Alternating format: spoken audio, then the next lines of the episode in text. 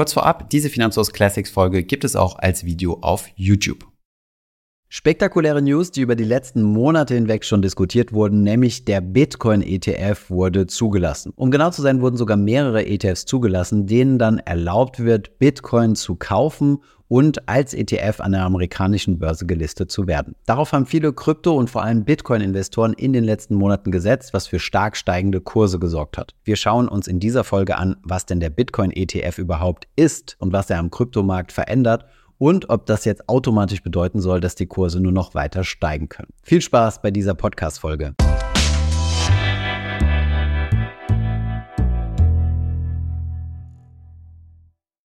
Bevor es weitergeht, ein kurzer Hinweis in eigener Sache. Kennst du bereits unser Finanzfluss Memo? Jeden Freitag liefern wir dir mit unserem Newsletter die wichtigsten Updates und neuesten Finanznews direkt in dein E-Mail-Postfach. In den letzten Ausgaben konnten unsere Leserinnen und Leser unter anderem lernen, was es mit sogenannten LTIFs auf sich hat, warum es so schwierig ist, richtige Zinsprognosen zu treffen oder ob ein Schulfach Finanzen eine gute Idee wäre. Also, wenn ihr eure Finanzen auf das nächste Level bringen wollt, meldet euch jetzt für den Finanzfluss Newsletter an. Gebt dafür einfach bei Google Finanzfluss Memo ein. Den Link dazu findet ihr aber auch in unseren Show Notes. PS, der Newsletter ist natürlich vollkommen kostenlos und eine Abmeldung jederzeit möglich. Und jetzt weiter mit der Folge. Heute geht es um den oder besser gesagt die Bitcoin-ETFs. Denn in dieser Folge wollen wir mal darauf eingehen, was der Bitcoin-ETF überhaupt ist, was er verändert, was er vielleicht auch für ein Risiko für Bitcoin birgt und was es zukünftig für den Kurs bedeuten könnte und ob es überhaupt eine Aussagekraft dafür gibt. Um zu verstehen, warum die gesamte Krypto-Community und auch viele Menschen in der normalen klassischen Finanzindustrie sich diesen Bitcoin-ETF wünschen, müssen wir nochmal einen kleinen Schritt zurückgehen und uns einen kurzen Überblick darüber verschaffen, welche Möglichkeiten es denn überhaupt gibt, von der Kursentwicklung von Bitcoin zu profitieren oder anders gesagt dort zu investieren. Hier kann man eigentlich in zwei grundsätzliche Vorgehensweisen unterteilen. Erstens das direkte Investment in Bitcoin, also echte Bitcoin kaufen und dann zahlreiche Möglichkeiten, indirekt in Bitcoin zu investieren. Beide Varianten haben Vor- und Nachteile. Schauen wir uns zunächst einmal die Direktinvestition an. Der größte Vorteil, der hier immer wieder von der Bitcoin-Community in den Vordergrund gestellt wird, ist die Möglichkeit, seine Kryptowährungen oder seine Bitcoins selbst zu verwahren. Das ist die sogenannte Self-Custody. Das ist tatsächlich nur bei Kryptowährungen möglich, dass ihr selbst euren Zugang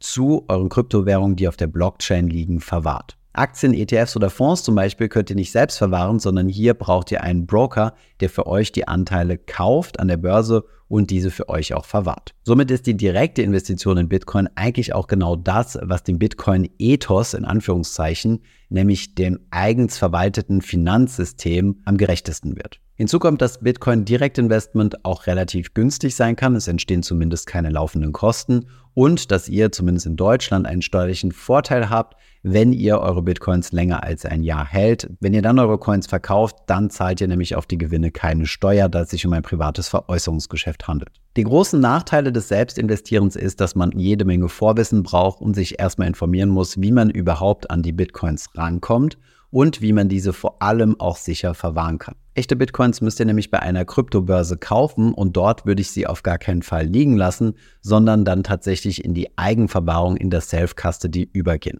Und wenn ihr hier nicht den Zugriff auf eure Bitcoins verlieren wollt, dann müsst ihr euch zunächst einmal mit der Thematik beschäftigen, um zu verstehen, wie man denn diese Bitcoin sicher verwahrt. Dazu haben wir auch schon einige Videos gemacht, die findest du unten in der Beschreibung verlinkt. Hinzu kommt, dass der Bitcoin an sich als Finanzinstrument auch nicht reguliert ist. Das wird in der Krypto-Community natürlich immer als Vorteil gesehen, kann aber dahingehend ein Nachteil sein, wenn institutionelle Anleger in den Bitcoin investieren möchten. Und genau deswegen gibt es die zweite große Möglichkeit, in Kryptowährungen zu investieren, nämlich über den Kapitalmarkt, über verschiedenste Konstruktionen von Derivaten. Es gibt jede Menge Zertifikate auf Bitcoin und andere Kryptowährungen, aber auch sogenannte ETNs, Exchange Traded Notes. Auch diese ETNs sind eigentlich nichts anderes als Zertifikate, also ein Versprechen des Emittenten, euch eine gewisse Wertentwicklung zuzusichern. In diesem Fall zum Beispiel die Wertentwicklung des Bitcoin. Einige dieser ETNs haben wir auch in unserer ETF-Suche mit aufgenommen. Hierbei handelt es sich nicht um klassische ETFs, sondern wie gesagt um Zertifikate, bei denen es ein Kontrahentenrisiko gibt. Das zeigen wir in unserer ETF-Suche aber auch an.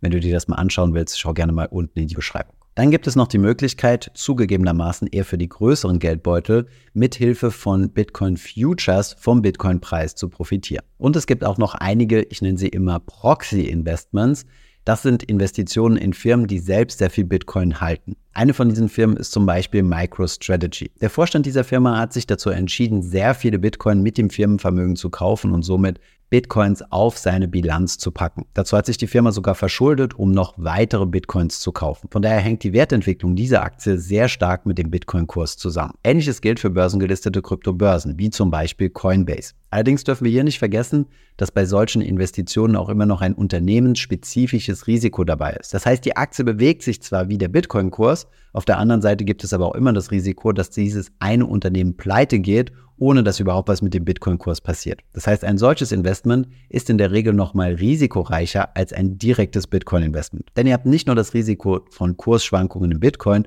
sondern auch noch das Risiko, dass bei der Firma irgendwas falsch läuft. Der Vorteil der zweiten Möglichkeit, also indirekt in Bitcoin zu investieren, ist, dass man das über den klassischen Weg machen kann. Über einen ganz normalen Broker habt ihr Zugriff auf alle möglichen Derivate oder Proxy-Investitionen. Man muss sich also nicht wirklich mit Bitcoin auskennen und bewegt sich im regulierten Rahmen. Die Nachteile sind, dass man diese Werte nicht selbst verwahren kann, dass man häufig ein Kontrahentenrisiko hat, also das Risiko, dass der Emittent, also der mir das Derivat aufgesetzt hat, pleite geht, dass es häufig deutlich höhere oder zumindest laufende Kosten gibt und dass die Abbildung nicht immer eins zu eins der wirklichen Wertentwicklung des Bitcoin-Kurses entspricht. Ähnlich sieht es übrigens beim physischen Bruder des Bitcoins aus, nämlich bei Gold. Bei Gold habt ihr auch die Möglichkeit, es entweder physisch direkt selbst zu kaufen oder es über verschiedenste Derivate zu kaufen oder auch Aktien zu kaufen, die stark am Goldpreis dranhängen, beispielsweise Goldminenaktien. Anders als beim Bitcoin gibt es auf Gold aber bereits einen sogenannten Gold-ETF. Auf diesen kommen wir aber gleich nochmal zu sprechen. Schauen wir uns jetzt aber mal an, was denn der Bitcoin-ETF überhaupt für Probleme lösen soll. Also quasi ETF fixes this. Das sind hauptsächlich fünf Punkte. Zunächst einmal die direkte Abbildungsmöglichkeit. Dadurch, dass der Bitcoin-ETF direkt in Bitcoin investiert, bildet er den Bitcoin-Kurs auch am akkuratesten ab. Bisher war das in der Regel immer über Future-Kontrakte geschehen, die nicht immer sehr genau den Bitcoin-Preis abbilden. Hier könnte man aber anführen, dass es bereits Fonds gibt, die selbst in Bitcoin investieren und in die man eigentlich auch investieren könnte. Ein ETF kann aber im Vergleich zu klassischen Fonds den Vorteil haben, dass er deutlich liquider ist und regelmäßig an der Börse gehandelt wird. Das bedeutet, in den Bitcoin-ETF kann man schnell investieren und auch schnell seine Anteile wieder abstoßen. Hinzu kommt, dass er auch einen leichten Zugang bietet. Die meisten Menschen wissen sehr wahrscheinlich nicht, wie man Kryptowährungen kauft. Viele Menschen dürften aber wissen, wie man einen ETF-Sparplan aufsetzt oder wie man in ETFs investiert. Das bedeutet, durch den Bitcoin-ETF kann man von der Kursentwicklung profitieren, ohne sich Ewigkeiten in die Theorie hinter dem Bitcoin und auch die sichere Verwahrung einlesen zu müssen. Außerdem ist ein ETF ein hochreguliertes Finanzprodukt. Das bedeutet, institutionelle Anleger, wie zum Beispiel Hedgefonds, Pensionskassen, Rentenversicherungen und so weiter, dürften in den Bitcoin-ETF investieren. Sie hätten also die Möglichkeit, in ihrer Asset Allocation, die beispielsweise jetzt aus Aktien und Anleihen besteht, zusätzlich jetzt auch noch Bitcoin hinzuzumischen. Diese Möglichkeit war bisher nicht gegeben. Außerdem sind Investitionen in einen Bitcoin-ETF, wie üblicherweise bei allen regulierten ETFs, Sondervermögen. Das bedeutet, wir haben hier kein Kontrahentenrisiko mehr. Diese Vorteile, nämlich dass es deutlich einfacher ist, von Bitcoin zu profitieren, werden auch auf der Webseite von Grayscale aufgeführt. Der Grayscale Bitcoin Trust ist ein Fonds, der mittlerweile fast 29 Milliarden US-Dollar eingesammelt hat und dieses Geld auch bereits in Bitcoin investiert. Es handelt sich hierbei aber um einen klassischen Fonds, also nicht um einen ETF, der liquide an der Börse gehandelt wird. Grayscale war übrigens auch immer einer der Protagonisten, wenn es um das Thema Bitcoin ETF ging. Aber zunächst einmal der Reihe nach. Denn auch wenn wir das Gefühl haben, dass das Bitcoin-ETF-Thema super jung ist und erst seit einigen Monaten heiß diskutiert wird, war der erste Antrag auf einen Bitcoin-ETF bereits im Jahr 2013. Vielleicht kennt ihr diese beiden Herren, Cameron und Tyler Winklevoss. Sie sind bekannt als die Facebook-Brüder, die von Mark Zuckerberg abgezogen wurden und die dann eine große Entschädigungszahlung bekommen haben, dafür, dass Zuckerberg ihnen die Facebook-Idee geklaut hatte. Mit diesem Geld haben sie dann sehr frühzeitig in Bitcoin investiert. Hierzu gibt es übrigens auch ein spannendes Buch, das heißt Bitcoin Billionaires. Da wird ein bisschen deren Geschichte erzählt, wie sie mit diesem Facebook-Geld dann in Bitcoin investiert sind und auch verschiedene Dinge im Bitcoin-Bereich gemacht haben. Unter anderem haben sie dann 2013 den ersten Antrag auf einen Bitcoin-ETF bei der sogenannten SEC, der Security Exchange Commission in Amerika gestellt. Die SEC dürfte die mächtigste regulatorische Börsenbehörde der Welt sein. Unser Äquivalent hier in Deutschland wäre die BaFin. Im Jahr 2017 wurde der Antrag der Winklevoss-Zwillinge dann abgelehnt. Um von der SEC zugelassen zu werden, müssen viele regulatorische Hürden genommen werden. Viele Voranbieter haben neben den Winklevoss-Zwillinge ebenfalls Anträge gestellt und diese wurden bisher allesamt abgelehnt. Zu den Anbietern, die ebenfalls nach einer Zulassung gefragt haben, zählt auch der Grayscale Bitcoin Trust. Hier wurde der Antrag Anfang 2016 gestellt und dann im Juni 2023 von der SEC abgelehnt. Hier kommen wir aber zur großen Wende, denn Grayscale hat gegen diese Entscheidung geklagt und tatsächlich auch Recht behalten, sodass die SEC verpflichtet war, die Akten nochmal zu öffnen und noch einmal zu prüfen. Das Ergebnis dieser Prüfung wurde jetzt im Januar 2024 heiß erwartet. So heißt sogar, dass es jede Menge Spekulationen gab und irgendwelche anonymen Informanten, die irgendwelche internen Informationen haben, dass der Bitcoin-Kurs in alle möglichen Richtungen geprügelt wurde. Grayscale sind aber nicht die einzigen, die einen Antrag auf ein Bitcoin-ETF offen haben. Insgesamt haben 13 Voranbieter einen Antrag gestellt,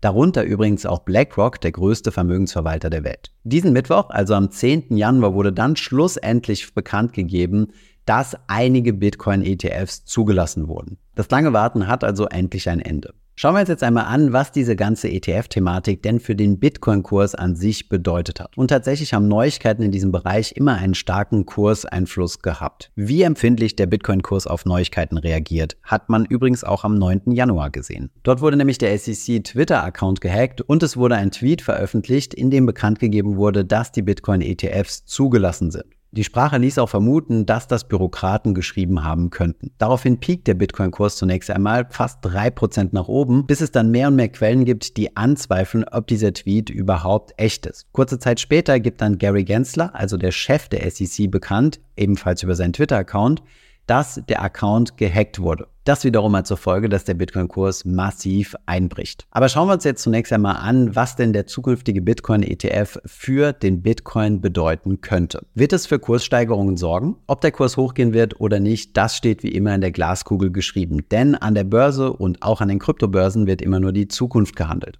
Das bedeutet, die reine Information, dass der Bitcoin-ETF zugelassen ist, ist schon lange mit im Kurs verarbeitet. Wenn die Information also raus ist, dann wird der Kurs vermutlich nicht mehr auf diese Information reagieren. Im Gegenteil, es wird vielleicht sogar einige Investoren geben, die bei Good News verkaufen, weil sie jetzt ihren Reibach gemacht haben und dann passiert es sogar häufiger, dass der Kurs fällt, nachdem gute Neuigkeiten veröffentlicht wurden, wenn diese antizipiert wurden. Die Frage, die man sich zunächst einmal stellen sollte, ist, warum sollte der Bitcoin-Kurs steigen? Und die Argumentation lautet hier häufig, Dadurch, dass durch den Bitcoin-ETF der Zugang zu Bitcoin vereinfacht wird, wird es viele institutionelle Anleger geben, die Milliarden dort rein investieren wollen. Wenn Milliarden in verschiedenste Bitcoin-ETFs reinfließen, dann müssen diese ETF-Anbieter auch die echten Bitcoins im Hintergrund kaufen. Und da das Angebot der Bitcoin ja stark eingeschränkt ist, würde das für steigende Kurse sorgen. Aber es kann hier natürlich auch sein, dass dieser Effekt bereits mit eingepreist ist und dass es große OTC, also Over-the-Counter-Trader gibt, die sich bereits mit vielen Bitcoin eingedeckt haben, um sie dann den ETF-Anbietern anzubieten. Übrigens gibt es auch hier wieder Parallelen mit dem Gold. Es gibt nämlich große Hoffnungen, dass sich der Bitcoin-Preis so entwickelt, wie der Goldpreis sich entwickelt hat, als der erste Gold-ETF zugelassen wurde. So schreibt die Neue Zürcher Zeitung. In Kryptokreisen wird gerne häufig auf das Beispiel des Gold-ETFs verwiesen, dem Spider Gold Share ETF. Dieser debütierte zwar vor 20 Jahren, wobei er in den ersten vier Wochen inflationsbereinigt rund 2 Milliarden Dollar einsammelte. Dieser Betrag erhöhte sich bis zum Ende des ersten Jahres auf knapp 5 Milliarden Dollar. Derzeit stehen hinter diesem ETF ein Gesamtvermögen von 60 Milliarden Dollar. Ob der Bitcoin-Preis also in Zukunft aufgrund des ETFs noch weiter steigen wird oder nicht, hängt wie gesagt dann davon ab, wie viele institutionelle Anleger wirklich ihr Geld dort rein investieren und wie illiquide der Bitcoin-Markt tatsächlich ist. Deswegen lautet hier mein Tipp, lasst euch nicht von der Gier treiben. Ich persönlich bin auch in Bitcoin investiert im einstelligen Prozentbereich meines Gesamtvermögens. Das hat sich über die letzten Jahre auch nicht geändert und ich plane auch nicht, das abzuändern. Und genau so solltet ihr es auch handhaben. Investiert nicht einen Großteil eures Vermögens in so eine riskante und spekulative Anlageklasse. Kommen wir mal zu Kritikern des Bitcoin-ETFs und diese kommen teilweise auch aus dem Kryptolager. Die Idee des Bitcoins ist ja eigentlich Dezentralisierung und die Idee, dass man den Mittelmann herausschneidet. Man kann Transaktionen direkt peer-to-peer -peer machen, also von einem Bitcoin-Nutzer zum anderen. Genau dieser Mittelsmann ist es aber derzeit, der uns die ganzen Kurssteigerungen beschert hat. Nämlich Fondsanbieter, die in den Bitcoin investieren wollen, um dann ihren Anlegern die Möglichkeit zu bieten, von den Kurssteigerungen zu profitieren. Damit sind diejenigen, die aber in den ETF investieren, eigentlich gar keine echten Bitcoin-Investoren. Das wiederum würde bedeuten, dass große Fondsanbieter, die Milliarden Volumen halten, mehr und mehr zu Bitcoin wahlen werden und entsprechend auch einen Einfluss im Netzwerk haben können. Außerdem verkommt der Bitcoin dann noch mehr zu einem Spekulationsobjekt. Wenn ich nämlich in einen Bitcoin-ETF investiere, kann ich nur von den Kurssteigerungen profitieren, aber von keinen anderen Vorteilen, die Bitcoin mit sich bringt. Beispielsweise der Möglichkeit der Self-Custody. Gerade in den vergangenen Jahren, vor allem um 2021 rum, gab es sehr viele Projekte, die den Aktienmarkt tokenisieren wollten. Allen voran die pleitegegangene Kryptobörse FTX. Sie wollte die Möglichkeit bieten, mithilfe von Kryptotokens Aktien handeln zu können. Somit bräuchte man dann keine Börse mehr, sondern der Handel von Aktienanteilen würde direkt auf einer Blockchain stattfinden. Ironischerweise geht jetzt die Tendenz genau in die andere Richtung, nämlich das traditionelle Finanzsystem bedient sich Bitcoin und nicht umgekehrt. In der Zeit ist hier ein sehr schöner Artikel erschienen, der genau diese Problematik aufzeigt. Der Bitcoin trägt jetzt Nadelstreifen. Auch Edward Snowden hat sich auf einer Bitcoin-Konferenz dem Bitcoin-ETF kritisch gegenüber geäußert. Kommen wir jetzt abschließend mal zur Frage, was bedeutet der Bitcoin-ETF denn jetzt konkret für dich? Zunächst einmal wird ein Bitcoin-ETF nur in Amerika verfügbar sein. Mit diversen Brokern habt ihr natürlich die Möglichkeit, in diesen über amerikanische Börsen zu investieren, aber das halte ich für ziemlich umständlich. In Deutschland bzw. in der EU könnte es gar keinen Bitcoin-ETF geben, da die 5-10-40-Regel nicht berücksichtigt werden würde. Laut USETS-Regulierung müssen ETFs nämlich diversifiziert sein. Und hier gibt es die Faustregel 5, 10, 40. Keine Position darf mehr als 10% des gesamten Volumens aufmachen. Und die Positionen, die 5% des gesamten Fondsvolumens ausmachen, dürfen in der Summe nicht mehr als 40 sein. Konkret bedeutet das also, es gibt keine Möglichkeit, einen ETF aufzusetzen, in dem nur ein einziges Wertpapier drin ist, in diesem Fall Bitcoin. Das bedeutet, das Bitcoin-ETF-Thema ist für uns hier in Europa nur deswegen interessant, weil es den Bitcoin-Kurs bewegt. Wer trotzdem nicht direkt in Bitcoin investieren möchte, der muss sich dann verschiedener Derivate wie beispielsweise ETNs bedienen. Welches da derzeit am Markt gibt, das haben wir euch unten in der Beschreibung in unserer ETF-Suche mal verlinkt. Seid euch allerdings bewusst, dass es sich hier um Schuldverschreibungen handelt, also nicht um Sondervermögen. Ihr habt hier also ein Kontrahentenrisiko. Mein Ratschlag ist eigentlich immer, wer in Bitcoin investieren möchte, der sollte das direkt tun und sich dann auch selbst mit der Thematik beschäftigen und auch das Prinzip Not Your Keys, Not Your Coins berücksichtigen. Das heißt, in die Eigenverwahrung gehen. Das sehe ich deswegen so, da Bitcoin für mich eine ziemlich spannende Technologie ist und man sollte sich mit dieser beschäftigen, bevor man da rein investiert. Ansonsten ist es einfach nur eine blinde Hoffnung auf Kurssteigerungen. Das kann zwar ein legitimer Investment Case sein, dann aber bitte mit möglichst wenig von eurem Gesamtvermögen. Wenn ihr wissen möchtet, welche die besten Börsen sind, an denen ihr Kryptowährungen kaufen könnt, dann schaut mal unten in die Beschreibung. Dort findet ihr unseren Bitcoin-Kaufen-Vergleich oder unseren Kryptobörsen-Vergleich. Ich hoffe, diese Podcast-Folge hat dir gefallen. Wenn ja, dann zöger doch nicht in deinem Umfeld über diesen Podcast zu sprechen, bei Freunden und Bekannten. Ich denke, es gibt auch in deinem Umfeld viele Menschen, die sich für das Thema finanzielle Bildung interessieren oder interessieren sollten. Wenn du auf iTunes bist, würden wir uns auch freuen, wenn du uns eine positive Bewertung dalässt. Das hilft uns, den Podcast noch einfacher auffindbar zu machen. Alle wichtigen Links und Verweise findest du wie immer in den Show Notes zu diesem Podcast. Vielen Dank fürs Zuhören und bis zum nächsten Mal.